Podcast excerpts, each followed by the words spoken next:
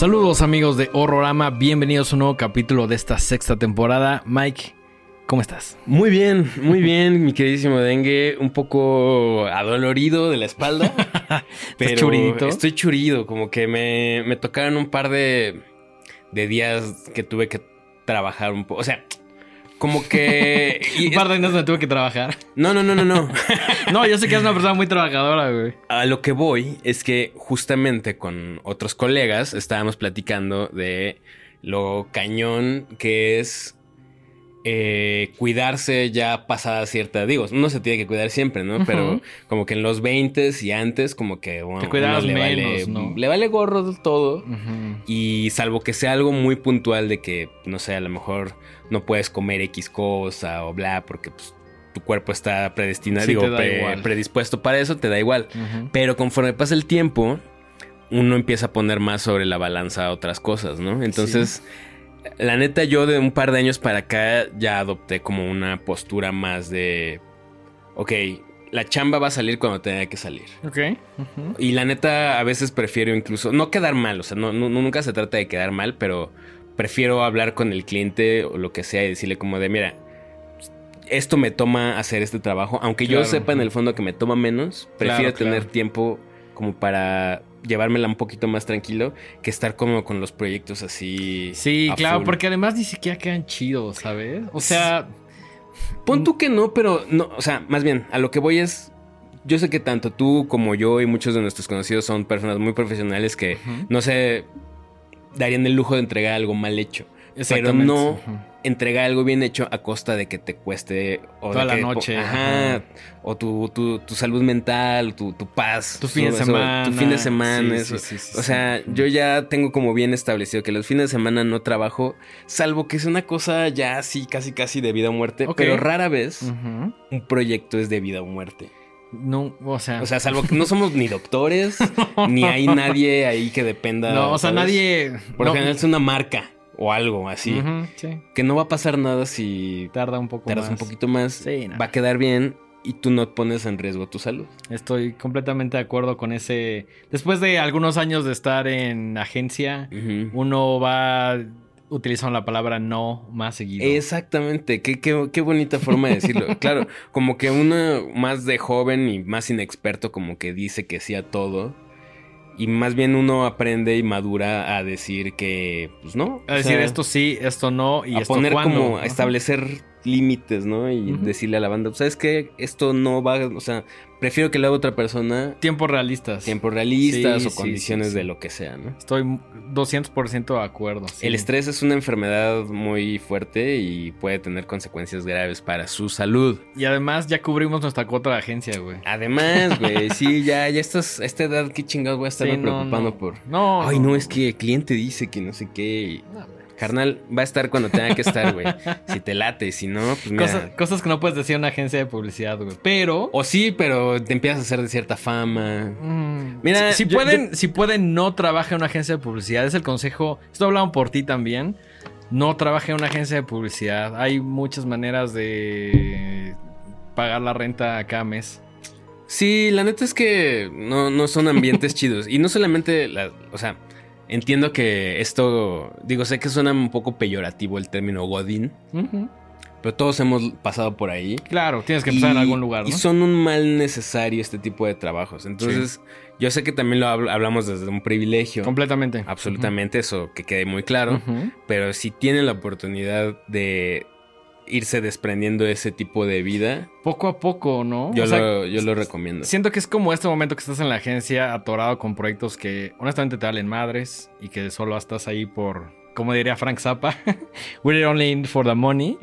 Pero si estás haciendo algo a la par que tiene más tu esencia, donde estás como haciendo otro tipo de cosas, siento que en algún momento tienes que dar como ese brinco a decir, bueno, gracias agencia aprendí mucho, pero es momento de que yo me vaya a, pues, no es que decir emprender, pero a hacer cosas ya un poco más de otro índole. Sí, sobre todo que, que- que te den una satisfacción mayor por un lado y por otro, pues no estarle inflando los bolsillos a otra persona, ¿no? Exactamente. Pues Ese, ese- repito, sea- sabemos que es una posición muy cómoda y que Sí. no todo mundo puede, y menos en claro, este país. no, de hecho creo que son más las personas que tienen que tener un trabajo que a lo mejor no aman, pero hay motivos pues un poquito más fuertes por los cuales uno tiene que estar X tiempo durante un trabajo que a lo mejor no es tu cosa favorita del mundo, ¿no?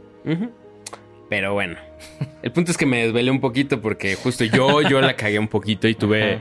Eh, me- aplacé unas cosas y también como que recordé que me gusta mucho trabajar de noche, a pesar de que yo dentro de mis propios límites ya trato de no trabajar tan de madrugada porque pues no es bueno para la salud desvelarse. Yo siento que me concentro más en la Absolutamente. noche. Sí, o sea, hay cosas que he empezado a trabajar a las 6 de la tarde, ¿sabes? Y termino una, dos y digo, ah, huevo. O sea, no. Una o dos está chido. A mí yo, yo tengo un punto donde a, a mí me pasa algo muy raro.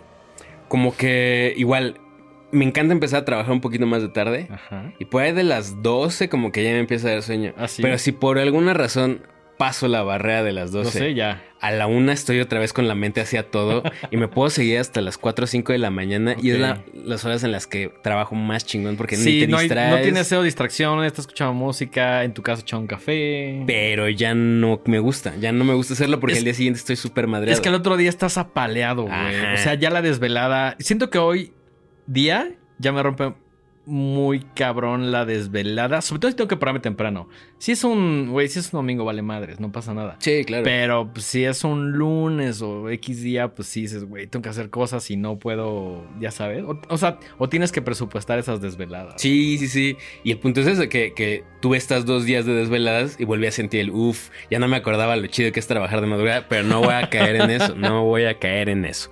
Porque además hoy tenemos un par de cosas de las cuales que platicar y entonces quería llegar como con la mente fresca. Perfecto. Antes de arrancar, ¿tienes ahí unos saludillos que quieras mandar? Bastantes, bastantes Uf. saludos. Ah, estos son del programa pasado que principalmente platicamos de mm, eh, señor influencer que pues siento que fue platicamos de Baghead que siento que todavía está en cines y de señor influencer que está en plataformas la pueden ver en Amazon y muchos comentarios de sorpresa diciendo órale no pensé que fueran a hablar de esta película nosotros tampoco inicialmente. Pero bueno saludos a mi compadre Eduardo Strange a David Zárate a JC Deluxe a 7 Aldo de M, a Eric Rodríguez, a Tony Hernández Espejo, a Pablo Morza, gran ilustrador, Vampire Music, a Adrián Orozco, a Odette Paz, que nos recomienda Chelangolandia, Isa Bliss, Emilio Ramírez, Frida Vara, Daniels, eh, que pone saludos amigos, yo solo soy un Daniels más humilde sin Oscar. Ah, sí te queremos, güey. Los Oscars no sirven para nada. Nat Rodríguez, Efren Romero, Cristina Lozada, Dites Mardos Tropiero, ok, eh, Claudia Munguía, Milena Gil, Renny Der Wolf, Luis Grizzly, y son todos los comentarios. Muchísimas gracias. Oh, Gracias, sí llegaron Gracias, gracias. 24, güey. Sí, ninguno va, nuestro, va, ahí va. ninguno nuestro. Maravilloso. 24 comentarios legales. Contantes y sonantes. Es correcto, así es, así es. Eh, pues bueno, queremos arrancar este programa platicándoles que estuvimos en lo que al parecer fue como el, evento. evento. El evento, no sé si del año, porque no, eh, probablemente sí. Pues en yo creo términos que- de, de cobertura mediática y de, sí, sí, sí. de todo lo- la parafernalia y todo lo que se dice alrededor, ¿no? Ajá. Eh, por ahí tenemos un amigo que, el, buen Rafa, que siempre dice él tiene Un una- amigo a quien solo me referiría a él como en palabras. No, es muy obvio. en 99. 99 palabras. Ajá. Eh, que, que tiene esta regla no escrita que, que dice que cuanto más chafa está una película, más hacen las distribuidoras por, por hacerle el cuento y por hacer eventos como el lanzamiento más grandes. No Par- estoy enteramente de acuerdo, pero es Parcialmente chistoso. de acuerdo. Es chistoso, es Parcialmente chistoso. de acuerdo. Hay unos momentos donde sí es muy obvio, ¿no? Sí, que dices, puta, ¿de qué manera vendemos esto? Porque está terrible. Y entonces traen al director, a los actores y hacen Fiestota, cualquier cantidad de cosas alrededor. eventos, activación, funciones, etcétera, etcétera, etcétera. Así es. Sin embargo, eh, pues en este caso creo que es la, como de las excepciones a la regla. Y es algo que venga algo muy grande y que estén planeando algo muy cañón para el resto del año. No creo que vayan a igualar el despliegue de recursos que se vieron para la premiere de Duna parte 2 a la cual nos invitaron. Eh, tenemos un, tema ahí. No podemos hablar todavía de la película porque firmamos un documento que dice que no podemos hablar todavía de ella, de lo que es la película en sí, pero sí les podemos platicar un poquito del evento. Sí, que estuvo muy chido. Realmente todo empezó con la conferencia de prensa que nos invitaron ahí en el Four Seasons, Que de hecho yo cuando llegué, que llegué un poquito después que, que tú, ya había mucho fan, no sé, creo que principalmente del señor Timothy Chalamet. Chalamet. Pero sí había banda, pues tratando de tener un poquito más de cerca a, alguien del cast, que el cast está muy pesado. Sí, o sea, la realidad es que no, como, como diría el buen eh, Doctor Hammond, no repararon en gastos. No, en ninguno. O sea, trajeron al, pues sí, al cast más pesado, que además son ahorita gente ya muy bien posicionada, que digo, o sea, no nada más porque sean los protagonistas, sino porque en realidad ya son de, de lista A, ¿no? Sí, claro. o sea, a la conferencia de prensa trajeron al señor Chalamet, a Zendaya, a um, Florence Pugh, a Josh Brolin y al mismo, ah, a Austin Butler también. y al director, nada más y nada menos, que no son, o sea, repito, son ya son gente muy, o sea, muy muy famosa, muy grande. La neta es que cuando estábamos en la conferencia de prensa, que tampoco nos dejaron eh, tomar muchas imágenes, video, no podía sacar tu celular básicamente, pero sí, o sea, es súper raro estar en una conferencia de prensa con ese cast tan cabrón, güey. O sea, en algún momento hacía como de, güey, me gusta tu película de tal, me gusta tu película de tal. O sea, hay cualquier cantidad de cosas que han hecho que dices, güey, qué cabrón, ¿no? O sea, sí, sí es bastante impresionante. Eh, seas fan o no. Por ejemplo, yo no soy fan del Timoteo, pero verlo en persona sí fue como algo súper loco. Es raro, ¿no? Porque es como. Sí, lo has visto tantas veces en pantalla que cuando tienes, ahora sí que cara a cara, dices. Y es alguien tan mediático. O sea, lo que son él y Zendaya son como muy. Perdón que lo diga así, pero es que me da mucha risa cómo lo pronuncian. Para mí era Zendaya, pero en la yo siempre conferencia. He dicho Zendaya. Zendaya, pero como que ellos lo decían es como Zendaya. Pero no van andando diciendo Zendaya. bueno, bueno el, el, Timoteo sí agarró y dijo, porque en, en, algún momento como que la presentadora preguntó así como, Timoteo, lo estoy pronunciando bien. Dijo, sí, pues en México todo el mundo me dice Timoteo, güey. Como, que ya lo embraceó. Me dijo, sí, sí pues, dense, güey. Fíjate, eso es otra cosa. Como que todos traen la mejor actitud, o sea. Sí. Muy, muy chistoso. salvo el señor Josh Brolin, que, que siento que ya le cuesta trabajo la conferencia. Yo creo que ya, ya, es como, puta, llevo tantos años en este business que ya, qué hueva, ¿no? Sí, sí. O sea, todos los demás. Están muy morros. Digo, Josh Brolin nunca fue grosero, pero tenía una actitud o sea, se diferente. Que, no se le estaba pasando tan bien como los demás. No, no, no, no. El resto del cast estaba muy amable, eh, respondía a todas las preguntas. Eh, que eran preguntas ya previamente aprobadas, ¿no? que sucede, esto, esto, es común, ¿no? Incluso a mí me ha sucedido en otras chambas que me dicen, a ver, pásame tu lista de preguntas y hay alguna por ahí que haga un poquito de ruido o que no sea adecuada, pues la quitamos, pero en general esto es algo común, sobre todo con un cast tan, tan grande, ¿no? Sí, y es, y es a lo que iba, o sea, por lo menos Timothy y Zendaya son como personas que ahorita ves hasta en la sopa. Sí, son A-list. Muy, muy eh, mediáticos. Han tenido como un montón de. Una película tras otra. O series o lo que sea, que son muy populares. Entonces, quieras o no, estás expuesto a su imagen. Sí, constantemente. Aunque no quieras, vas por la calle y ves un anuncio de Dune 2 y ves a Paula Trades, güey. O, sea, o ves un Wonka, o ves Wonka y eh, ves spider la, la, cara de no sé qué perfume. O sea, sí, claro, y, en general salen en tus redes sociales todo el tiempo. Entonces, de repente ya tenerlos hay memes, como hay... Sí, sí, sí. a menos de 10 metros es una cosa muy rara, ¿no? Sí, sigue siendo un poco extraño. Es súper raro. Siento que es de las cosas que para bien o para mal, al menos yo como que nunca me voy a acostumbrar y creo que está chido. También ver a un tipo como de Denis Villeneuve Eh, Villeneuve eh, es cabrón, güey, porque hemos visto las películas y sabes que es un gran director. Y siento que él es el más sencillo de todos, güey. O sea, Como el, debe ser. el vato que traía la batuta era el güey así como, no, pues güey, o sea, lo hicimos todo en conjunto, fue un equipo, el cast, o sea, estaba como, como muy agradecido. Y se ve que es una persona muy sencilla, ¿no? Muy, Sí, sí, muy, muy- aterrizada, como que jamás traía una actitud. Digo, entiendo que también, por ejemplo, el resto de las personas que estaban ahí, pues son más jóvenes, todavía disfrutan mucho como esta... El spotlight. El spotlight, Sí, ¿no? claro. Incluso hasta en su... Digo, no es crítica para nada, pero la forma en la que van vestidos, pues se nota que traen como... Claro, que le hacían- quieren hacer algo un poquito más especial, ¿no? Sí, y Denis Villeneuve iba así, vestido de traje Sí, normal, muy Sin sencillo. corbata, sí, no, sencillo. X, ¿no? O sea, Que, que fíjate que en la conferencia de prensa sí siento que tiene una relación como bastante particular con el señor Brolin. Porque el señor Brolin como que por ahí le preguntaban así como de, oye, pues qué siente trabajar. Y el vato como que dijo, verga, se van a salir las lágrimas, ¿no? O sea, como que, como que sea un respeto muy cabrón eh, de ambas partes, ¿no? Sí, sí, sí, sí, sí. Em, bueno, eso fue la conferencia de prensa. Y al día siguiente nos invitaron al fan event, que también fue una cosa muy grande. O sea, Inmensa, güey. El una- auditorio, que es el, Sí. me atrevo a decir, el recinto más grande de Latinoamérica. O al menos de México, sí, güey. ¿En qué sentido? En el sentido de un auditorio donde cabe tanta gente. Ah, ya, ya. Sí, como auditorio, sí. sí, Capacidad, sí. ajá. Sí, como. Corríganme si me equivoco, pero según yo, el Auditorio Nacional sí es el auditorio más grande de Latinoamérica. Claro. Sí, sí, sí, sí. Como auditorio sí, como venue no. Pero como No, como auditorio sí. venue no, un venue no. Eh, y, y justo eh, hubo una alfombra roja donde obviamente estas mismas personalidades volvieron a pasar, se tomaron fotos con medio mundo, dieron. N cantidad de entrevistas y se- Firmando un chingo de cosas. Yo vi que sí. Florence Pugh estuvo firmando Todo. cheques, güey, escrituras, todo. O sea, esa morra firmó todo, güey. Y la neta, todito. Qué chingón, porque sí había banda que llegó ahí 4 de la mañana, 6 de la mañana. Y está bien, cuando eres muy fan de algo y, quieres, y tienes tu objetivo claro, es como, güey, yo lo hice con los Flaming Lips hace no tanto tiempo, güey, y conseguí lo que quería, güey.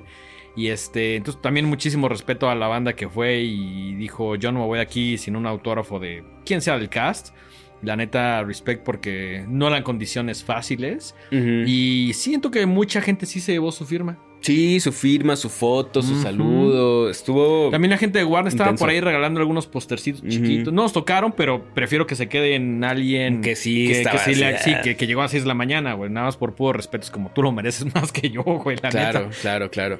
Y posteriormente tuvimos la oportunidad de ver la película, de la cual les repito, todavía no podemos hablar, pero les podemos decir que ya la vimos, que nos gustó, Sí. a grandes rasgos. A grandes rasgos, sí, sí, sí. sí, Eh, Esperen próximamente una reseña en forma. sí. ¿sabes qué? También platicar un poquito del evento.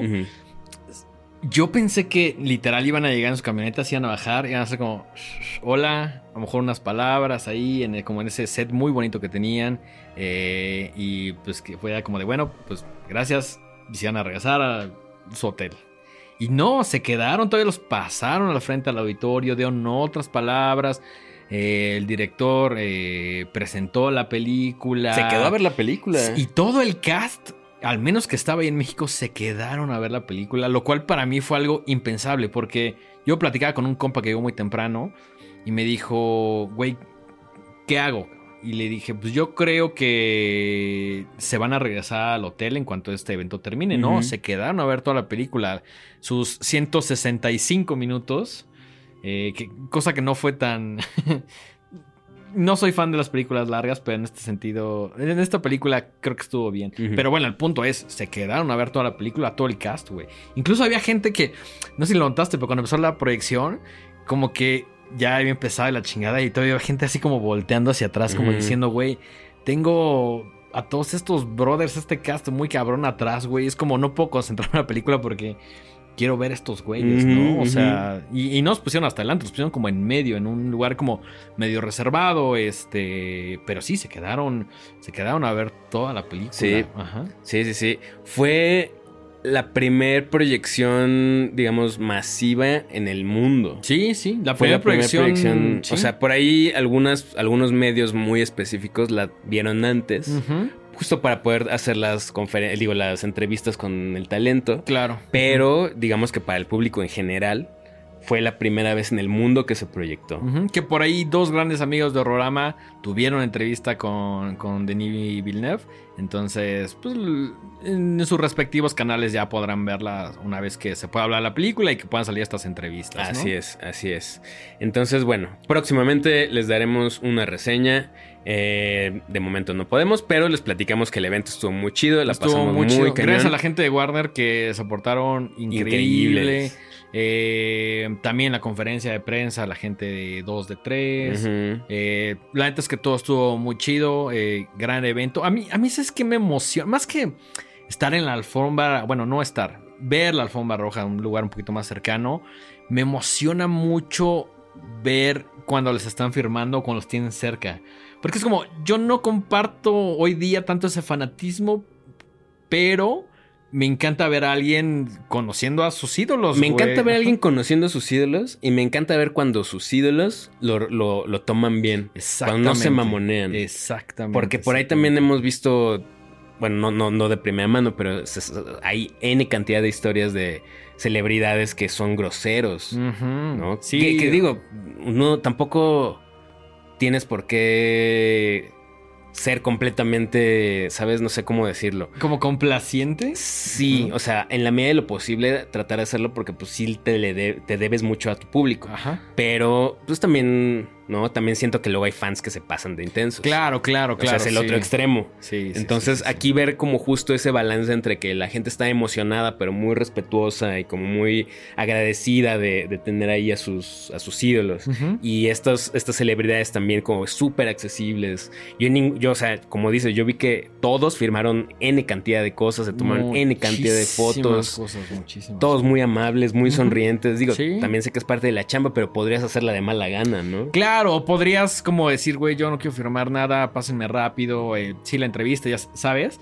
Pero siento que ellos, al ver un evento en el Auditorio Nacional, el estreno mundial, la primera proyección, está el director, está todo el cast con quien ya trabajaste, pues viene como el momento de disfrutar y como decir, bueno, pues hay mucha gente emocionada, vamos a emocionarlos un poquito más con un autógrafo, con una foto, eh, quizá platicar un poco, eh, bien, ¿no? Bien, bien. Que, que el- a ver, sí, si tenemos que hablar como lo bueno, lo malo, lo feo. Lo feo es que luego hay ciertos medios de comunicación, ya sabes a lo que me refiero, güey, preguntando unas cosas que a mi gusto están muy fuera de lugar, ¿no? Y que no aportan tanto, ¿no? Ese reportero que le preguntó a Zendaya como, güey, ¿dónde dejaste Spider-Man? En un inglés interlingua de menos dos varos, güey. Pues tienes la oportunidad, o sea, tienes a, Zen- a Zen- a Zen- Zendaya, así cerquita. Pues pregúntale la película, o sea, Es no que mira, sé, fíjate, ayer estuve reflexionando sobre eso. Ajá. Porque, por ejemplo, otro caso fue, no sé qué medio ahí de chismes, le preguntaba a Timothy sobre su expareja, que se me hace el peor lugar para hablar de ese tipo de cosas. Vas a hablar Es de la película y todo. ¿Qué, qué nota estás buscando, güey? Es que es a lo que voy. Me queda claro que probablemente estos reporteros ni siquiera querían estar ahí o no les interesa estar ahí. Es pero lo al final más es probable. una chamba. Claro. Y sí. su medio, entre comillas, busca el chisme.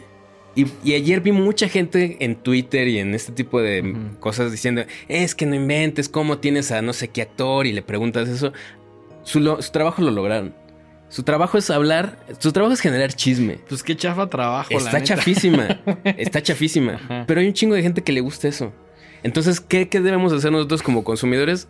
No darle difusión a ese tipo de... Es- claro, pero es como, por ejemplo, si hubiéramos tenido la entrevista con el Rugna y de repente le empezó a preguntar cosas que No, no... ya lo sé, pero nosotros no somos un medio de chismes, al menos no de este tipo de chismes. Por eso, acuerdo, nosotros somos fans del género y lo que sea, nos claro, interesan otras cosas. Sí. Esos medios venden chisme y venden publicidad. Publicidad que vive dentro de sus programas. En- Entiendo tu punto. Aún así, no... No creo que esté chido, güey. Yo creo que está horrible, pero eso es lo que ellos quieren. Porque lo- Claro, claro. ellos lo que quieren es que la gente hable de que preguntaron una pendejada. Ok, Y sí, se logró. Sí, como llamar la atención. ¿no? Exactamente, porque vi mucha gente ayer incluso arrobando al medio, ¿no? Como de Mm. arroba fulanito Yo no sé qué medio es, no arroba me tal, interesa, güey. tal reportero. ¿Por qué le, o sea, ya lo vi- ya hiciste que todos tus seguidores se enteren que ahora ese medio chaqueto habló de eso? Ok. Y ojalá Entonces- fuera uno, güey. Por eso ni siquiera vamos a decir qué medio ni qué No, no, no. reportero. Honestamente no sé qué medio, pero... Mejor. Entonces, Si ese es tu medio, pues, güey, Échale ganas. Amigos, amigos que siguen este programa, cuando ven ese tipo de cosas, lo mejor es pasarlo por Ajá. alto, ni comentarlo, ni, Sí, no, ni ni ponerte a pelear. no, ajá, porque eso es lo que quieren esos medios. Quieren Sí, claro, quieren difusión. difusión amarillista. Entonces, mejor ignorarlos. Y si usted, amigo reportero, va a la conferencia de prensa, pues intente preguntar cosas un poco más ad hoc, ¿no? A menos que su trabajo sea preguntar pendejadas. Y si le pagan por preguntar pendejadas, pues usted vivirá Buena con suerte, su- güey. vivirá con eso, ¿no? Pero bueno, cada quien, Exactamente. cada quien. Bueno, Pero muy, pasemos- muy bonito el evento de... Sí, muy bonito, muy bonito. De, de- de Doom parte 2. Así es. Ahora bien, traemos dos películas el día de hoy.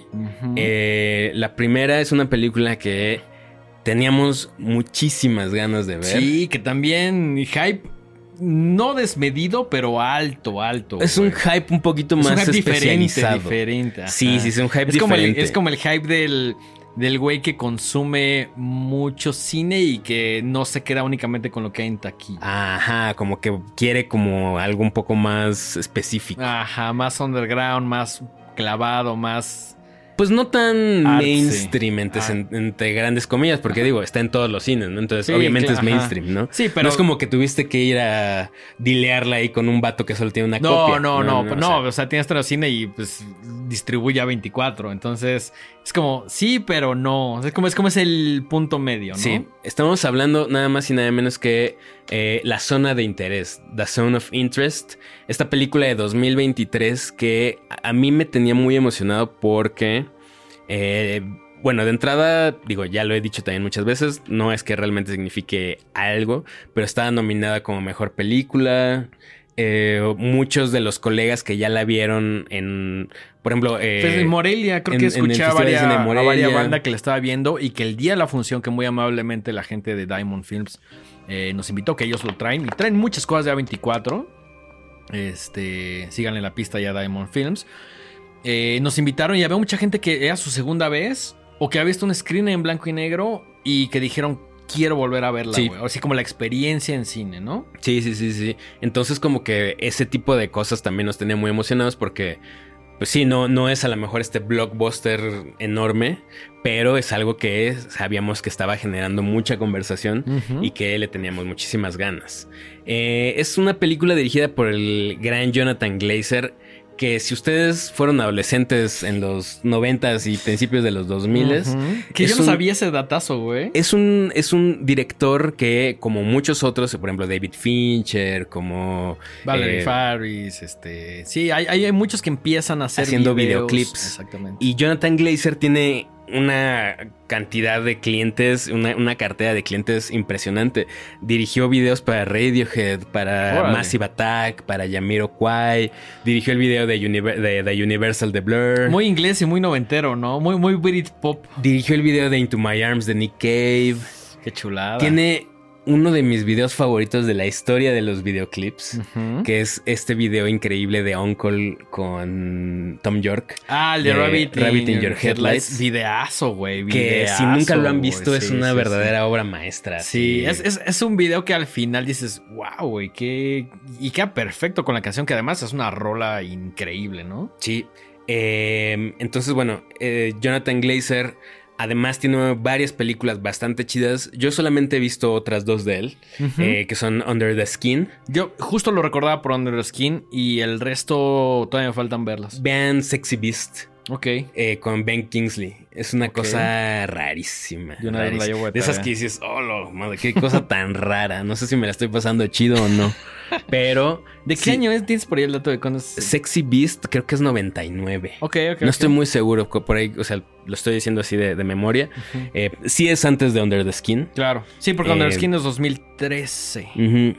Pero es un director que, además de que siempre tiene temas como muy interesantes, es derroche estilo, ¿no? Sí, siempre tiene como una dirección de arte y una visión muy vanguardista. Siento que juega un poco con el tema del cine en momentos como muy contemplativo. Obviamente todo redondo, ¿no? O sea, no, no- ninguna decisión siento que de lo que he visto de Jonathan Glazer es como aleatorio, como que todo está muy bien planeado, como que se vuelve un poco contemplativo con estos temas eh, a veces complicados, que, que, que- que, a veces tiene. Y sobre todo, si pudiera resumirle una palabra, creo que es muy fino, güey. Es muy fino. O sea, mm, es como hemos dicho en otras ocasiones, cine completamente de autor. Sí, claro, O sea, tiene una visión. Tiene este propósito, ¿no? Muy específica y siento que son proyectos que en, en el cual vuelca toda su creatividad y esto no hace que se comprometa, o sea, más bien, prefiere sacar un, proyecto con muy arriesgado que comprometer su visión de artista. Sí, Eso me claro, que maquilar películas, ¿no? Sí, exactamente, exactamente. En The Zone of Interest, a grandes rasgos, vemos la historia de Rudolf Hoss, que es un eh, general de la SS. De, alto mando. De un alto mando de la SS, que resulta que tiene su casa al ladito del campo de concentración de Auschwitz. Básicamente. Y, pues sí, la, historia es un poquito como de... Em, empieza en 1943, vive ahí con sus cinco hijos. Y pues es un poquito como la, no sé si trayectoria, pero ese momento específico de su vida, ¿no? Está su casa, está muy bonita, se ve que tiene buena lana, que le pagan bastante, pero al lado tiene el campo de concentración, ¿no? Y sí siento que esta película eh, y me lo comentaron antes de que entrara a verla, me dijeron, pon mucha atención al sonido. Y siento que el sonido lo platicaba con Rafa Salien. Yo le decía como, güey, es la mitad de la película. Me dice, quizá un poco más, güey. Porque sí, el, tema del sonido es como este contraste entre la casa muy bonita de la familia, que hasta cierto punto funciona, se llevan bien, etc. el, contraste justamente de lo que está sucediendo al lado. O sea, el vecino es un es, un campo de concentración donde pasan cualquier cantidad de cosas atroces, ¿no? Que el mismo Rudolf a veces está como organizando, que a veces está como aprobando, que está muy involucrado y que su familia, pues como que vive feliz y bien, pero sin conocer los horrores. Ya sabes, como completamente. Es que me. hasta cierto punto. no en todos los personajes, ¿no? Es que me vuela la cabeza porque es el día a día de una familia, entre comillas, normal.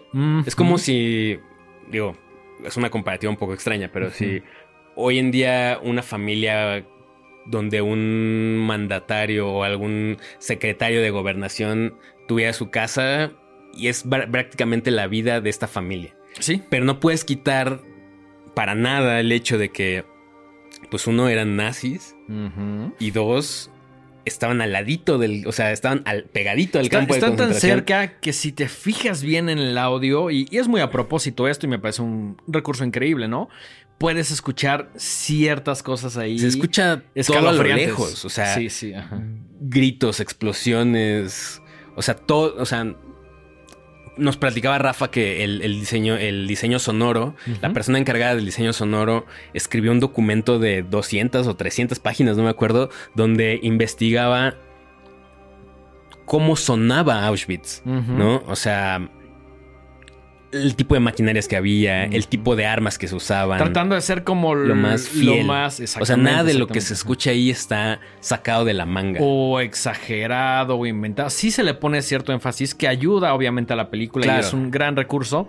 Pero todo esto tiene una, una, base. Una base, una investigación muy seria, muy clavada, que solamente lo vuelve más macabro porque pues es una... Muchísimo más macabro. Una, una base muy real. O sea, saber que todo eso que estás escuchando se escuchaba más, se oía más o menos así en la vida real. Sí. Y que era algo a lo que estabas expuesto todo el día. Y que son, o sea, el señor como sea, pues ya es un adulto que sabe lo que está haciendo. Sabe lo que está haciendo y, y, como que no tiene mucho problema, ¿no? Como que dice, bueno, pues yo, este es mi trabajo, sé que tengo que hacer este tipo de cosas que involucran a muchas personas que les va a ir mal, pero pues es mi trabajo y yo sigo órdenes, o sea. Tal cual, o sea, es un, un burócrata. Un burócrata encargado de uno de los peores trabajos, pero que en ese momento y en ese contexto histórico específico, pues eh, eh, ese, digamos, ese, esa ideología era la que estaba a la, a, la cabeza. Sí, Entonces supongo que para ellos era como de, ah, pues estos el estado de las cosas actual y probablemente así se va a quedar mucho tiempo, pues ya, ya mejor nos acostumbramos a esto, ¿no? Sobre todo o sea, también- creo que ya ni siquiera reflexionaban en lo malo que estaban haciendo. Sí, no, no, no, no, no. No se ve mucho momento de reflexión por parte de, de- de Rudolph. eh, que también siento que la película la cargan un poquito ella y, y su esposa Hedwig, ¿no? Este. Interpretada por Sandra Hüller, que por cierto también aparece en Anatomy of a Fall. Ok. Esta otra película que también está con muchas nominaciones a los Sí, sí, y que no hemos podido ver por un tema de tiempos, pero que próximamente hablaremos de Ujú, ella. Mientras que el personaje Rudolf eh, Host está protagonizado por Christian Freidel. Eh, pues a grandes rasgos, eso es la, la película. La realidad es que, si bien hay una narrativa de cierto momento, creo que es lo que sucede alrededor, lo que a mi gusto la hace una película muy fina, muy discreta, pero al mismo momento con esta sutileza como muy desgarradora. Cuando pones atención a los detalles o cuando empiezas a pensar un poquito afuera de lo que sucede en la casa, ¿no? Es una Se- película. Se, muestran algunos momentos, algunas juntas importantes, eh, algunas situaciones incómodas. Hay una por ahí en un río. eh, y también se da la oportunidad de tener como este cine de autor con ciertos momentos, un par sobre todo, donde la película se, no se transforma en otra cosa, pero hace un énfasis y utiliza otros recursos para contar un momento específico, ¿no? De, de uno de, de- de los, de los hijos de, Rudolf, ¿no? Que son estos recursos donde a lo mejor el director dice, hay oportunidad de jugar un poquito con estos, con estos elementos, vamos a hacerlo para... Pues sí, como para... darle Para enf- enfatizar o para. enfatizar y también como para hacer la película un poco más completa, ¿no? Tener diferentes perspectivas de una situación, ¿no? Que, que el- el- a mí lo que más me llama la atención es el contraste en la casa, ¿no? Que sí ves un poco como de vi- violencia en, en- en- la gente que trabaja para, eh, para, para esta pareja, ¿no? Principalmente para, Rudolf, que no siempre la tratan bien y como le dicen, güey, aquí vives poca madre, güey, tienes que así hacer tu trabajo increíble, ¿no?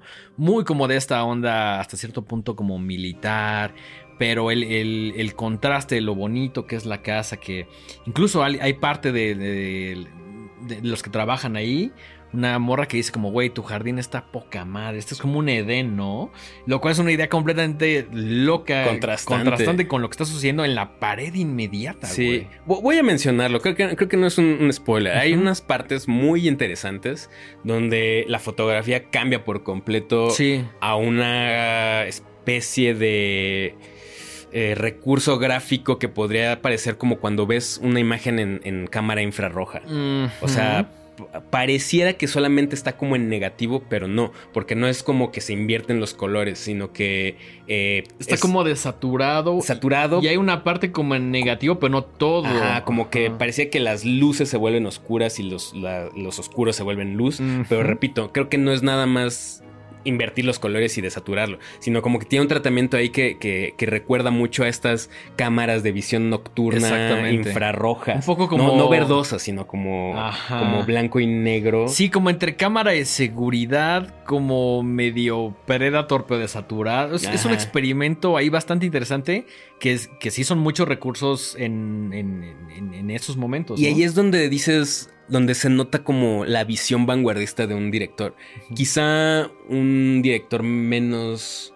eh, con menos experiencia o menos arriesgado. O con menos intención. o con ¿no? menos intención hubiera puesto la escena tal cual y Sí. hubiera funcionado. También. Pero el hecho de que Jonathan Glazer haya decidido hacer estos juegos visuales que además te los pone de un segundo para otro, o sea, te los cambias O sea, y... y, y- y creo que es, eh, ahí en ese sentido funciona perfecto, ¿no? Porque ver la película como muy tradicional, por decirlo así, que tiene una fotografía hermosa. Y cuando vienen estos brincos, como que te, como espectador, como que te saca un poquito de balance, ¿no? Lo cual me encanta. Sí, algo que también me encantó fue el score. Sí.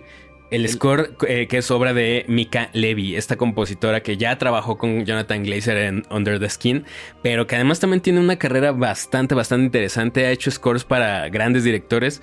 Hizo el score de Jackie de Pablo Larraín y hizo el score de Monos, esta película colombiana de Alejandro Landés, que si no la han visto, es una cosa increíble, increíble, increíble. Eh, y es un score muy... Yo, yo me atrevería a decir inolvidable. Es, me, Eh, me gusta que. La palabra que nunca he sabido bien cómo traducirla en español es hunting. O sea, como Así como. como... No es, no es per- no es per- no es exactamente perturbador, es como... Como que te da un sentimiento ahí de... "Ay", pero tampoco es como que sea chocante, ¿no? O Sí, sea, y, y siento que durante muchos momentos ese es el mood de la película, ¿no? No en todos, pero sobre todo, eh, de hecho, los primeros 15 minutos que yo estaba viendo, como que dije, no sé si esto me está gustando, güey, pero pues, obviamente tienes que ver la pieza completa para entender, pero los primeros 15 minutos, que la neta yo había visto el póster, el póster no te dice mucho y sabía que tenía que ver un poquito como con este tema de la Segunda Guerra Mundial, eh, nacionalsocialismo, etcétera, pero no, no imaginaba una película tan sutil y a la vez tan destructiva, güey, tan, tan, tan, tan fuerte, ¿no? O sea, y en general yo soy una persona que siento que es un tema que ya se ha visto en muchas películas, que se ha abordado de diferentes maneras, a veces un poquito más sutiles, otras, eh, no, por ejemplo, una lista de Schindler, cosas así, güey, ¿sabes? Eh, de diferentes maneras. O tienes algo un poquito más juguetón, como lo de Tarantino, ¿no?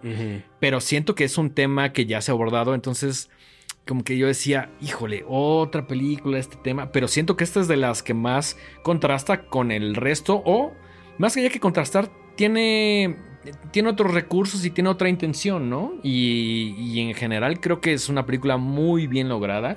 Entiendo por qué empezó a acaparar no solo inicialmente la, la atención de A24, sino ahora la atención de, del mundo de Hollywood, principalmente con los, con los premios, ¿no? Sí, creo que es una película muy sensorial Sí. y que deja mucho a las cosas que tu cerebro puede interpretar. Lo cual se me hace un tipo de terror increíble. increíble Ajá. y muy Como- como una elevado, onda- muy fino. Lo voy a comparar con algo que no tiene nada que ver, pero como Blair Witch, ¿sabes? Que es como. No es lo que ves, sino lo que no ves. Exactamente, es, es todo. Y siempre he pensado que este tipo de películas funcionan mejor cuando eres una persona que tiene mucha imaginación, porque te estás. Porque en esta manera tu imaginación juega como un poquito en contra de ti, porque estás imaginando lo peor, ¿sabes? Y esta película hace, hace mucho, mucho esto, ¿no? Con diferentes recursos. Qué cosa tan más increíble a la vez fuerte. No, obviamente no les queremos platicar al final, pero la última escena es tan sutil y tan fuerte que sí te deja un pinche agujero en el estómago loco, ¿no? O Sí, sea, y al mismo tiempo no ves realmente nada. ves o sea, nada. nada que no sepas, uno, y nada que. O sea, no es gráfica, no es- O sea. No, de hecho siento que no hay ningún momento donde veas sangre. No, Ves- para ves- nada. ves colores, ves. Hay muchos elementos que el Glazer utiliza, pero no, nunca ves. Es, es, es toda la sutileza que ocurre lo que siento que le hace una película bastante chingona y comprometida con el tema, pero diciendo no voy a caer en los recursos de ver a un. No, no, es- o sea, no es el equivalente a la. A la pornomiseria que luego vemos, ¿no? Que, que a, huevo hay que mostrar lo mal que se lo está pasando a alguien para hablar de algo. Sino es completamente darle la vuelta a eso y verlo cómo lo vivía la otra, la otra cara de la moneda. Claro, claro, como esta, como esta familia muy privilegiada, este, viviendo en una burbuja tal cual, en una burbuja rodeada de... Y también sin caer en, en, en maniqueísmos de, claro, como son los NAZI, entonces vamos a hacerlos bien malos y bien No, antagónicos. No, no, es una no. familia completamente Es- normal. esa parte, va a sonar raro lo que voy a decir, pero esa parte me gusta, como ver el... Y siento que no se explora mucho, ¿no? Generalmente este tipo de personajes eh, están estereotipados, ¿no? Desde cómo se ven hasta cómo actúan, el- este estereotipo alemán que a veces el mexicano y el mundo tiene, ¿no? Y aquí es una familia en su día a día, O sea, donde si el papá quitas- trabaja mucho. Exacto, y- si quitas el elemento obvio, es una película hasta medio de hueva, porque no, Sí, claro, no hay claro. nada, no, nunca ves nada, nunca se muestra nada. No, Todo no, no. se da a través de ciertos diálogos, de lo que evidentemente sabes que está pasando a unos metros de, de la escena principal. Exactamente. Y, y, pues sí, como dice Dengue, ¿no? La, la última parte, los últimos cinco minutos, Puta. cuando ves como, digamos, el resumen de todo lo que pasó, es donde dices, hola. Sí, no, está. Y, y lo comentabas en algún momento. No sé si llamaría esta película una experiencia, pero a mi gusto sí lo fue, ¿sabes? Yo creo que sí. Sí hay una narrativa, sí hay personajes. La película es bastante clara como en, en- en lo que sucede. No, no es un, no es un cine tipo David Lynch que tienes que estar como preguntando cosas o- interpretando. O, dudando de la realidad, así como esto pasó, pero realmente pasó, güey, como en Inland Empire. Este, todo es muy claro, pero es esta sutileza y son estos momentos, sobre todo con el sonido que dices, no mames, estoy viendo algo ultra durísimo, Sí. ultra durísimo. Sí. Y sí, sí la considero una experiencia, ¿no? Sí, Eh, definitivamente. Visualmente es increíble, a pesar de que en la lo- tiene muy pocas locaciones, principalmente es esa casa que construyeron, algunas oficinas y pues párale de contar, ¿no? Sí, sí, sí, yo creo que les va a gustar. Yo creo que sí es de lo más fino que hemos visto últimamente. Y sí es otro tipo de terror, pues mucho más terrorífico porque sí pasó. Porque tiene que ver con la realidad. Porque ¿sabes? tiene que, ver con la realidad y... Sí, siento que ese es el, el peor horror, el, el de la realidad, ¿no? Porque. Y lo platicaba un poquito que hay casas como diciendo, bueno, pues sí, los fantasmas, sí. Sí, todo eso, pues sí, nos Entonces, encanta, ajá, pero es como de... ah, Pero claro. siento que el, el verdadero horror es el del día a día. El ¿no? del día a día y de la normalización de ciertas cosas, porque para También. estas personas era su, su vida normal. Sí, claro. Y era O sea, como no, de, no, pues, no, sí, o sea, no- no- Nunca hay un momento como de reflexión de decir. Esto está mal, esto está... ¿Qué estamos haciendo, no? Era como, ah, Y, pues y también como una familia privilegiada no quiere separarse de ese lugar, porque en algún momento como que le dicen a Rolf, oye, te tenemos que, mm, que cambiar a... Transferir. Transferir a otro lugar llamado Oran, Oranienburg. Seguramente estoy pronunciando mal, pero bueno, mi alemán es terrible porque no es alemán. Pero y los van a trasladar y como que la esposa, que la neta pues, es una buena para nada, es la primera en levantar la mano y decir, no, no mames. O sea, ¿Cómo me vas a quitar mi este casita? es el no? futuro que soñamos, tenemos Claro. todo lo que queremos, la familia perfecta, bla, bla. ¿A dónde diablos vamos a ir, no? Y por ahí pues, no, no les vamos a contar, pero es uno de los temas principales de cómo en algún momento esos privilegios se ven amenazados. Y siento que quien menos tiene oportunidad de hablar o derecho a hablar es la primera que dice, no, no, no, Claro. no a ver, espérate, güey, ¿cómo que nos vamos a ir a otro lugar, güey? Claro, claro, claro. Pues bueno, eh, la zona de interés la traen nuestros amigos de Diamond Films y se estrena en salas el 14 de febrero.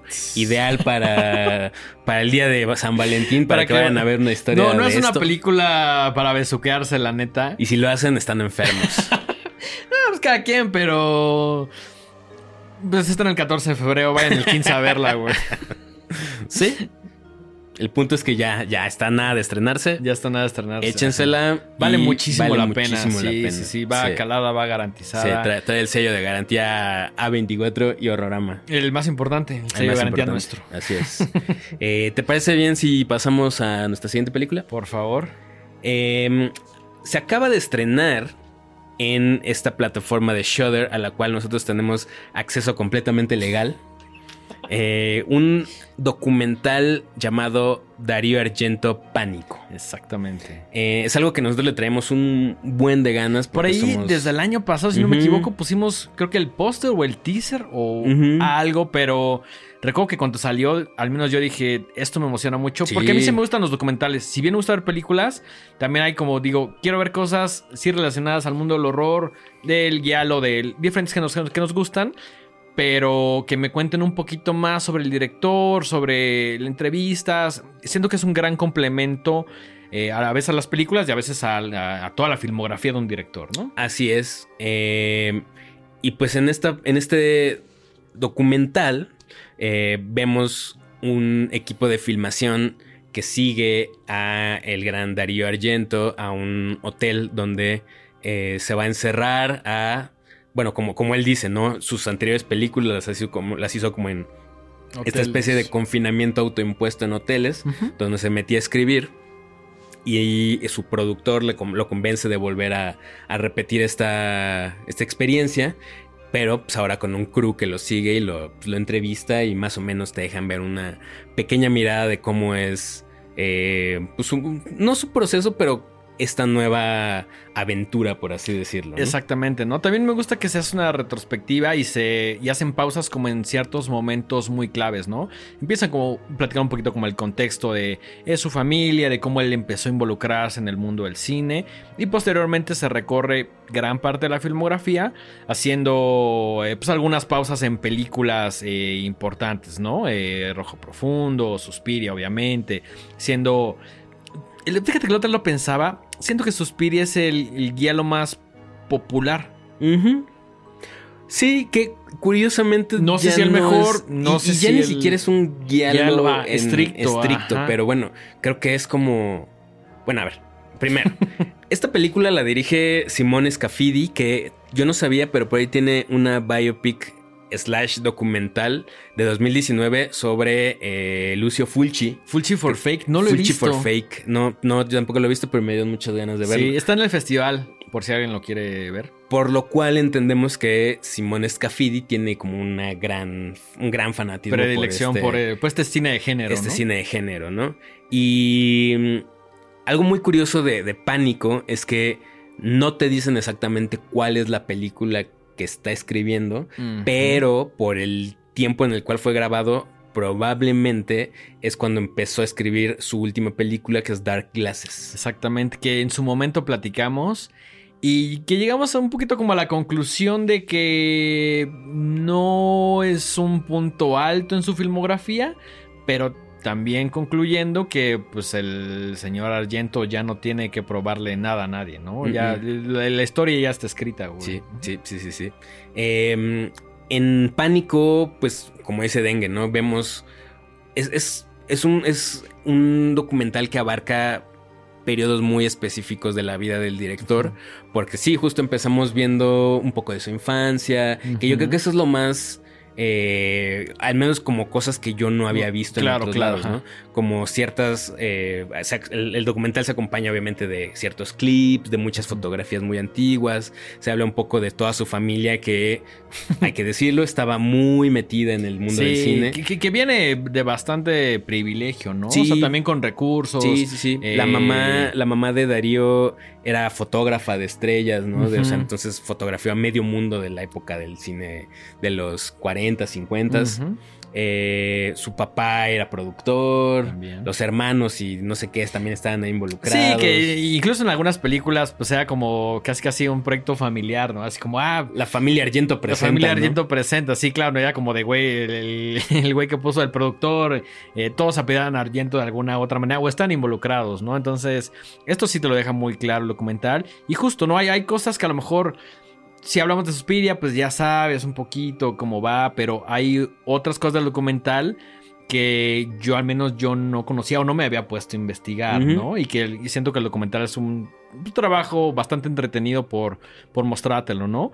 Eh, algo que me encanta del documental son las entrevistas. Sí, desde cosas muy clavadas, como por ejemplo entrevistan a su ex esposa Marisa Casal, que yo no sabía que era amiga de la escuela de su hermana. Sí. Y que se conocían ahí como, ay, ¿qué onda tu hermano? No sé qué. Y como, ay, pues sí. Pero al- algo muy cabrón es que la ex esposa como que dice, o sea, como le preguntan, ¿cómo, cómo te enamoraste de, pues, de Dario Argento, no? Y dice, pues, ¿cómo no te enamoras de este brother, no? O sea, es Claro, eso es bien chistoso. Es, es- es una cosa loca de pensar, ¿no? Era, Es como- o sea, ella dice como de, es que no manches, o sea, ¿cómo no me iba a enamorar? Teníamos Claro, claro. 18 años y el vato ya había trabajado con no sé quién, ya tenía, o sea, también siendo Dario muy, muy joven, ¿no? Ya, ya estaba como en el medio, ya escribía para ciertos periódicos, o sea, ya estaba como en un nivel de, soy súper cool. Claro, claro. Entonces, claro. obviamente, pues, la, la- la señorita Marisa Casal cayó así redondita, ¿no? Sí, y, y- y la ves expresarse, a pesar de que su, ex- su expareja, como pues, con mucha gratitud y como diciendo, bueno, fue un gran momento de mi vida, ¿no? Sí. Quizá ya no seguimos juntos, pero este. No, no sé si te dejó como este sentimiento de que ella, como que dice, este fue el gran amor de mi vida, Ah, ¿sabes? claro, se le O nota. sea, como que dice, pues, eh, o se sea, me fue. pues, Bueno, las bueno, cosas no sé, pero- no funcionaron. Pero sí me da este sentimiento de que ella dice fue el mejor, fue, fue la, la persona que más se ama. No lo dice, pero se le ve en los ojos. Se le ve, se le ve. Sí, sí, sí. y, y justo luego te, te- te cuentan de cómo. Bueno, o sea, lo chistoso, bueno, no lo chistoso, lo interesante es cómo a Marisa le tocaron sus primeros días ya como cineasta. O sea, incluso te, te habla de cómo fue verlo eh, empezar el proceso para su primer película, eh, la- El ave con el plumaje de cristal. 1970. Que fue lo que lo disparó. Fue Sí. un exitazo esa película. Y a raíz de eso es que le empezaron a. a- se volvió un hit.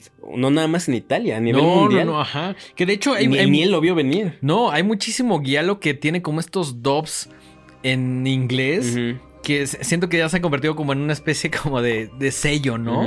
Como que los ves y los dubs pues estaban hechos por Alguien. gente amateur, güey. Entonces, como que ves a alguien hablar y luego escuchas algo diferente. Rarísimos, pero siento que ya también son parte del sello del guialo que llegó a Estados Unidos. ¿no? Sí, sí, sí. Y fue lo que realmente catapultó a eh, Dario Argento. También por ahí se hace. Hay, hay un. dedican un cierto momento como a platicar con la hija de Ar- con la hija de. Con, las dos hijas. Con las dos hijas de Darío Ujú, Argento, ¿no? Este. Con- Sobre todo con Asia. Con Fiore, que es con la que tiene como la relación más tranquila. Eh, pero en algún punto de la película, digo, del documental, la atención recae mucho en Asia Argento, que Sí.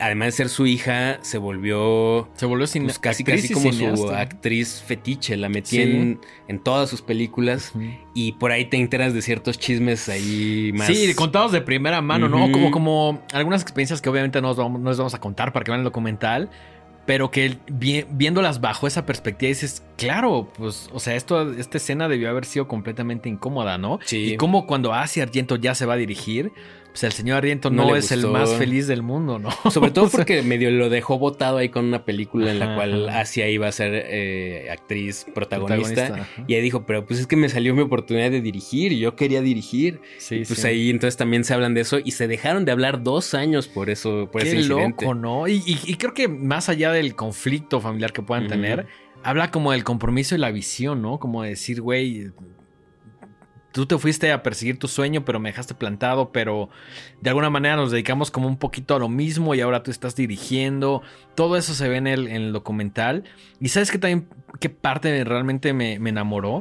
Cuando ves entrevistas como con gente como Gaspar Noé, eh, por ahí también aparece este güey, el, oh, el de Drive. Nicholas Winding Refn. Exactamente. Que son un- una, o sea, siento que hay como tres tipos de, de entrevistados aquí. Están, obviamente, la familia. La familia, sí. Están directores que fueron como colaboradores y contemporáneos. Por ahí sabe- sale Lamberto Baba, También. que es director de Demons 1 y 2. Que eso me impresionó bastante, ¿no? Que, que- que también tienes a otros directores como expresándose y que se dedican un poco a lo mismo. Sí, ¿no? que son como de la misma, Sí. eran compites, así Claro. de, la misma edad. Vienen el mismo sticker de horrorama, güey. Michelle Soavi, que, dirige The Church y Cemetery Man. Y luego otro grupo de, de directores que estuvieron influenciados por, por Argento, ¿no? Guillermo del Toro, que habla Sí. mucho y se Güey, expresa así como... me- Cuando escucho hablar a Guillermo del Toro de Darío Argento, es magia, cabrón. Sí, o sea, sí, sí. Y, y lo, y lo dice de una manera tan bonita y... Con un vez- respeto así, Sí, absoluto, una admiración profundísima. Y cuando escucho hablar a Guillermo del Toro de, Darío Argento y de pronto te plantea cosas sobre la mesa que a lo mejor no habías pensado y dices, pues sí, que tienes toda la razón del mundo, ¿no? O Sí, sea, o, o por ejemplo, eh, directores también con un sello tan característico como eh, Winding Refn, ¿no? Sí, que, que- que se refiere, por ejemplo, a Suspiria como The Ultimate Cocaine Movie. Y cuando dices, claro, es que este güey se robó todo de Suspiria, ¿no? Claro, claro, claro. Los colores, la fotografía, Sí, ciertos encuadres, un son chingo de súper influencia sí, de claro, que, ahora me encanta que estas influencias, estos robos entre inmensas comillas existan, porque no, o sea, Vinning Ref no está tratando de hacer otra Suspiria, porque No, fracasaría. Sí, claro, ni le interesa. Ni le interesa. Pero dice, voy a agarrar estos elementos, este color, esta trama de policía que bla, bla, bla, y voy a hacer lo mío. Voy a contar mi propia historia, tomando algunos elementos de cosas que me gustan, ¿no? Las entrevistas están poca madre. Este. me- hay- hubo ciertos momentos que me emocionaron mucho en el documental. Aunque en la parte negativa también. Uno es negativa, pero siento que es demasiado lineal el, el- el documental, ¿no? Como, como que siento que es una técnica un poquito fácil de decir, bueno, pues empezamos con su infancia y acabamos con su última película. Sí, no, no, es nada arriesgado. No, no, no. O sea, digo, creo que tampoco era la intención. O sea, se nota que es una producción, pues, Sí, pequeña, ¿no? ajá. O sea, eh, a mí lo que me saca un poquito de onda es que de repente se vuelve un poco reiterativa sí. y de repente vemos a los mismos directores y a los mismos diciendo lo mismo. ajá. Que digo, qué, qué chido, porque sí, se nota que hay un, una admiración profunda, pero de repente es como, bueno, sí, ya esto ya lo dijiste, ahora Claro, dime otra claro, cosa, o cuéntame ajá. otras cosas. Sí, o ponme al director, ¿no? Sí, sí, sí, sí, sí. Eh, por ahí hay una entrevista rarísima con la con Cristina Marcilag, que Ah, es la sí, protagonista de ópera, Sí, sí, güey. donde de repente Saca mucho de pedo esa entrevista, güey. se vuelve una cosa muy rara porque Ajá. primero empieza como a expresarse de, de él, cómo fue la, su eh, trabajar con, con él. Y de repente le hacen una pregunta que hasta parece que la quiebra, ¿no? Así le preguntan, bueno, ¿cómo es Darío Argento? Y se pone casi casi a llorar. No sé, muy raro. Rarísima esa entrevista, güey. Algo que yo no entendí es se brincan una gran parte de su filmografía. O sea, le dedican mucho tiempo a sus inicios. ¿no? Ajá, Hablan y, de. las- y como a los milestones, como a las Ah, populares. Ajá. Incluso le dedican un, un- un pequeño segmento a esta comedia histórica, que es la única que como que no encaja con su filmografía, que Sí, se llama como con la eh, línea, ¿no? The Five Days. Pero después de eso, después de ópera, ya no hablan ni de Mother of Tears, ni de Sí. Giallo, ni de Drácula 3D, que pues, también fueron, o sea, son importantes y creo que marcan otra etapa en su, en su filmografía. Y sobre todo me saca mucho de onda que no hablen de Mother of Tears, porque, Claro, porque sí hablan, hablan de Suspiria. de ajá. Suspiria Exactamente. y de Inferno, que son parte de esta trilogía, Trilogía. de las madres que, que yo que a mí fue lo que me enamoró de su, de su trabajo. Siento que es para muchas personas la primer puerta a la filmografía, ¿no? Sí. Que, que- que está bien, o sea. Sí, yo lo primero que vi de, de Yo fue Argento fue Suspiria. Sí, completamente. Me voló la cabeza y de ahí me seguí a ver otras cosas.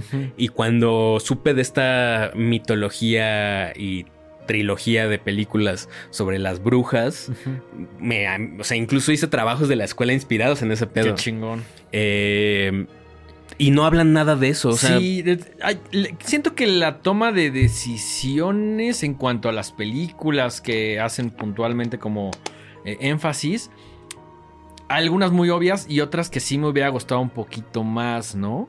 Pero sí, la, la selección creo que ahí faltó un poco, ¿no? Hubo también algo que me sacó un poquito de onda y es que el documental inicia diciéndote, vamos a acompañar a Darío Argento mientras escribe su nuevo guion.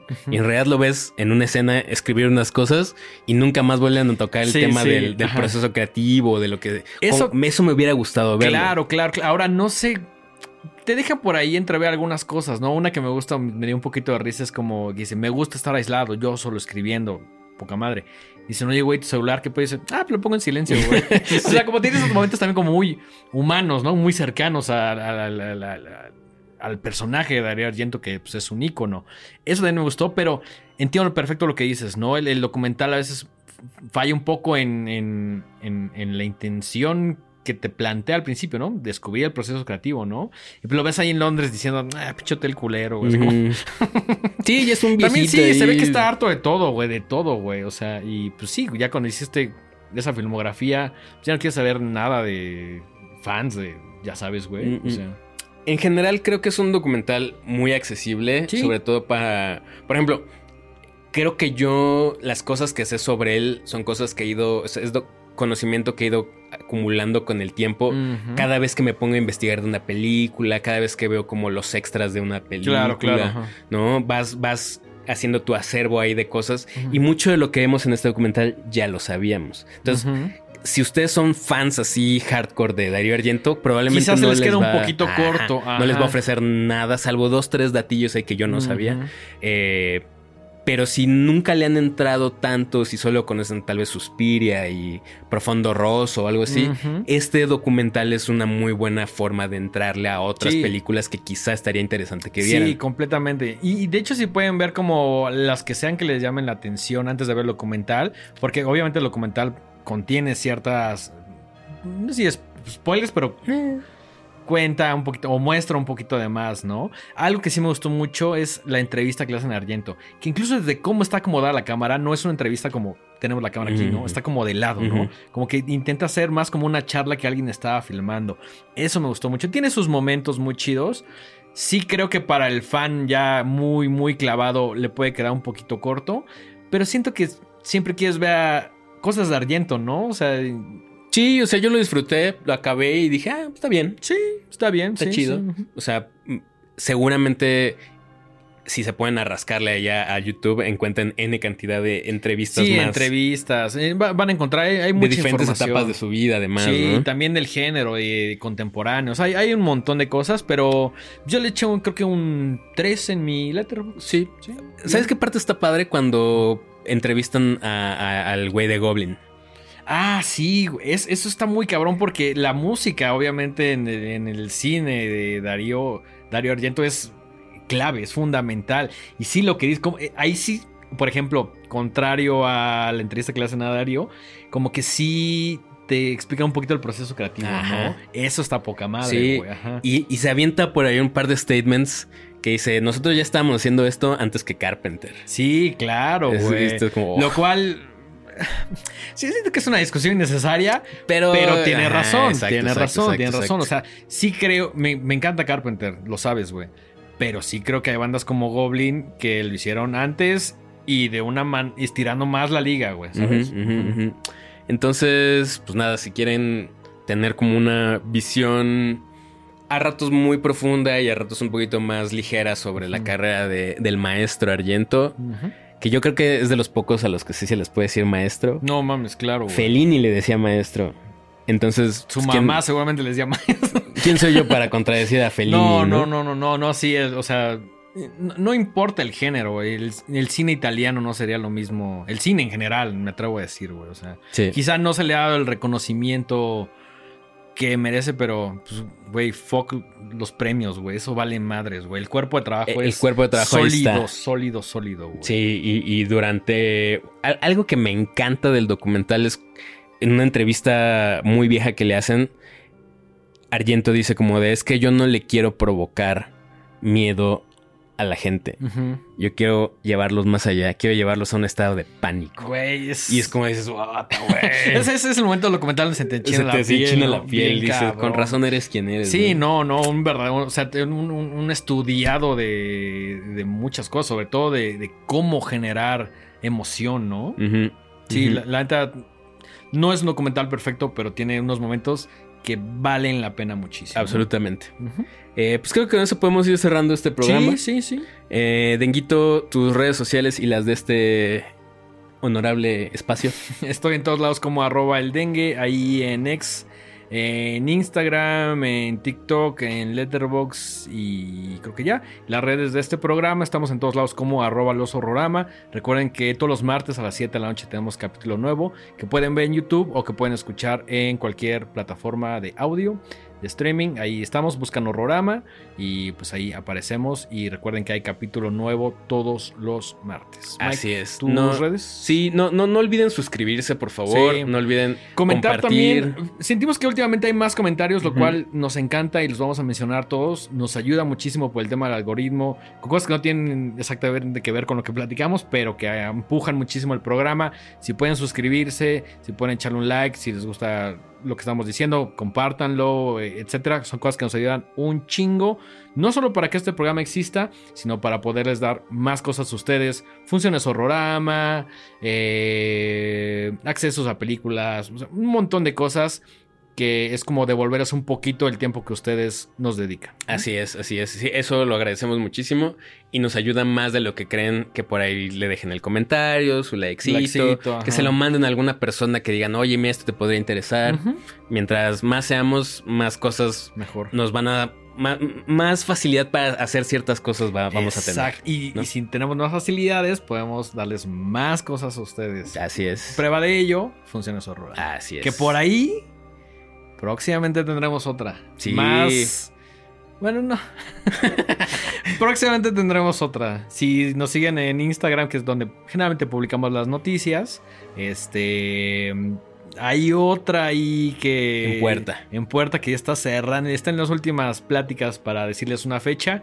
Y vamos a tener varios boletos. Varios Sí, sí, sí, sí. Este año se viene gratis. bueno. Estoy seguro que Sí. 2024 pinta muy bien para Me- me- Horrorama y la comunidad. Me encantaría que este año rompiéramos el récord de funciones horrorama. Estaría chido. Tampoco es una cifra No, no, no. altísima. Pero digo, Pero tomando en hagámoslo, cuenta que hagámoslo, sí, sí, sí, sí, sí. Me estoy, estoy totalmente de acuerdo. Venga. A mí me encuentran en Instagram como Mike-Sandoval- en X como arroba Miguel Sandoval y en Letterboxd como Mike-Sandoval. Esto fue otro episodio de Horrorama. Nos vemos el martes que entra con más información y más películas. Hasta la próxima. Adiós.